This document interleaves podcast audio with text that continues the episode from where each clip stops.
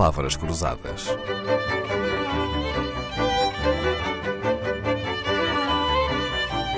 Porque quase tudo é uma questão de semântica. Paralítico, deficiente, velho, atrasado mental, invisual, mongoloide, estar confinado a uma cadeira de rodas. Palavras ainda são ditas muitas vezes no dia a dia, mas há quem queira substituí-las por outras.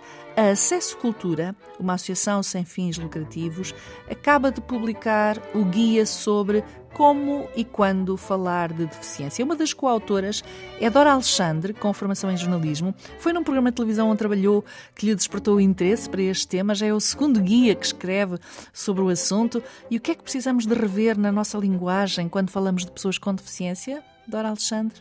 Bem, antes de mais, o que precisamos de fazer é pôr de lado a deficiência, ou uh, pôr para segundo plano a deficiência e olhar para a pessoa, uh, concentrar-nos na pessoa. Uh, e depois evitar aquela polarização muito comum em que ou falamos das pessoas com deficiência como vítimas ou como heróis. e muita gente sente-se incomodada com isto. Uh, parece que estão a ser encaradas como aves raras, entre aspas, uhum, não é? Eu uhum. percebo que uh, sentimos admiração quando uma pessoa com deficiência motora, por exemplo, uh, faz dança ou faz desporto, mas na verdade isto não é nada esquisito, faz parte e é muito comum. Nós é que se calhar às vezes não estamos habituados a lidar com a diversidade humana e ainda achamos isto esquisito. E o caminho que temos que fazer é ultrapassar isto, porque faz parte. Uh, e concentrar-nos na pessoa e usar uma linguagem adequada para entrevistar aquela pessoa como entrevistamos qualquer outra e não estarmos uh, focados na deficiência, olhar uhum. para lá disso. Uhum. E como ensina o guia, fugir ou evitar o paternalismo ou a comiseração. E até já está aprovado cientificamente que as palavras têm o poder de causar sensações positivas ou negativas, sentimentos de mal-estar. As palavras, então, podem alterar o nosso cérebro, Dora Alexandre? Existem imensos estudos que atestam que as palavras, de facto, desencadeiam reações no nosso cérebro e no nosso organismo, não é? O que, em linhas gerais, o que acontece é que o nosso cérebro identifica as palavras uh, de uma forma positiva ou como uma ameaça e desencadeia todo um processo, produzindo substâncias, condicionando os nossos comportamentos, mas não é preciso sequer nós eh, estarmos a pensar em estudos científicos para termos a noção disto, não é? Todos nós sabemos que as palavras causam conflitos ou reconciliação, ofendem as pessoas ou aproximam-nas, fazem-nos rir ou chorar, eh, ficar parados ou fugir. Eh, portanto, o poder das palavras é imenso e nós devemos ter um especial cuidado uh, quando as utilizamos e, sobretudo, quando trabalhamos com elas, não é? Eu, Porque isso afeta as outras pessoas. Uhum. Eu aprendi num, lendo um artigo que Dora Alexandre escreveu para a revista da Capo que, por exemplo, uma simples palavra negativa pode ter a capacidade de aumentar a atividade da amígdala que é o centro identificador do perigo e do medo, e levá-la a libertar hormonas e neurotransmissores de stress que, por sua vez, interferem na nossa capacidade cognitiva. É impressionante. Por outro lado, explica Dora nesse artigo, Palavras como paz ou amor podem estimular as ligações neuronais da zona frontal do cérebro e assim melhorar a função cognitiva. O mundo maravilhoso da linguagem. Então, Dora, ajude-nos lá a criar sensações agradáveis, substituindo expressões que causam reações negativas por outras. Como é que deve ser o nosso glossário desta matéria? Tem alguns exemplos que nos possa trazer? Eh, sim, desde logo, eh, uma palavra muito usada, uh, deficiente, não é? Que já foi, já referimos isso, parece que estamos a qualificar toda a pessoa, não é? Uh, não, Deve ser substituído por pessoa com deficiência. Pessoa com deficiência. Uh, outra coisa que se usa muito e que ainda vemos é o surdo-mudo. Portanto, a pessoa só com muito azar é que, além de ser, ter um problema auditivo, também tem um problema na fala. Uh, geralmente isso não acontece, né? a pessoa é surda, muitas vezes não, não articula palavras ou não fala, porque como não aprendeu a, a linguagem oral, uh, tem essa dificuldade, não é? Mas surdo, mudo, não, pessoa surda. Pessoa surda. Uh, outra, sim, outra, outra expressão invisual, que nós achamos que é um eufemismo para dizer pessoa cega, uh, ou cego, não é? Quer dizer, não vale a pena usarmos o invisual. Uh, como é melhor dizer pessoa uma... cega do que cego. invisual, não é? Sim, ou uma cego. pessoa cega. Uhum.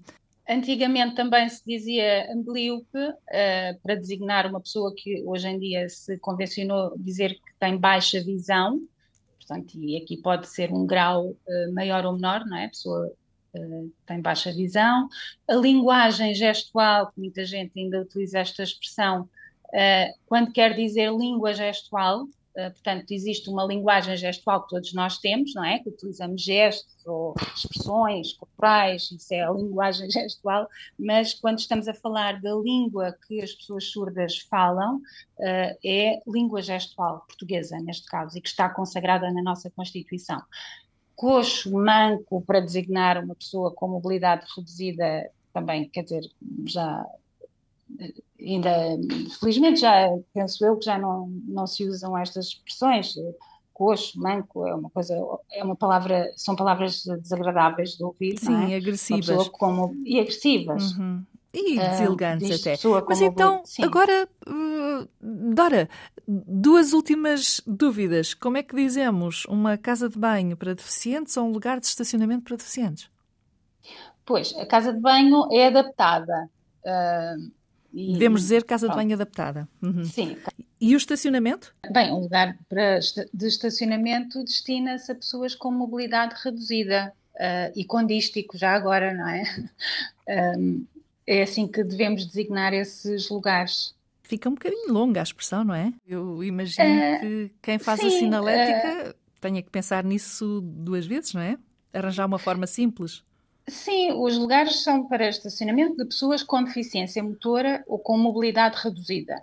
Pronto. E, na verdade, são pessoas que têm que ter um dístico para poder estacionar naquele lugar. Tem alguma crítica a fazer à imagem habitual de sinalética?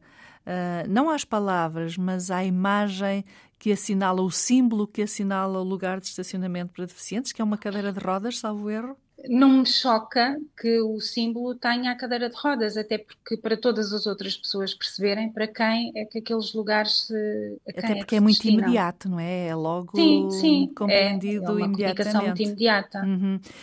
Bom, eh, Dora Alexandre, há outras coisas que nos podem deixar embaraçados? Por exemplo, como cumprimentar alguém com deficiência?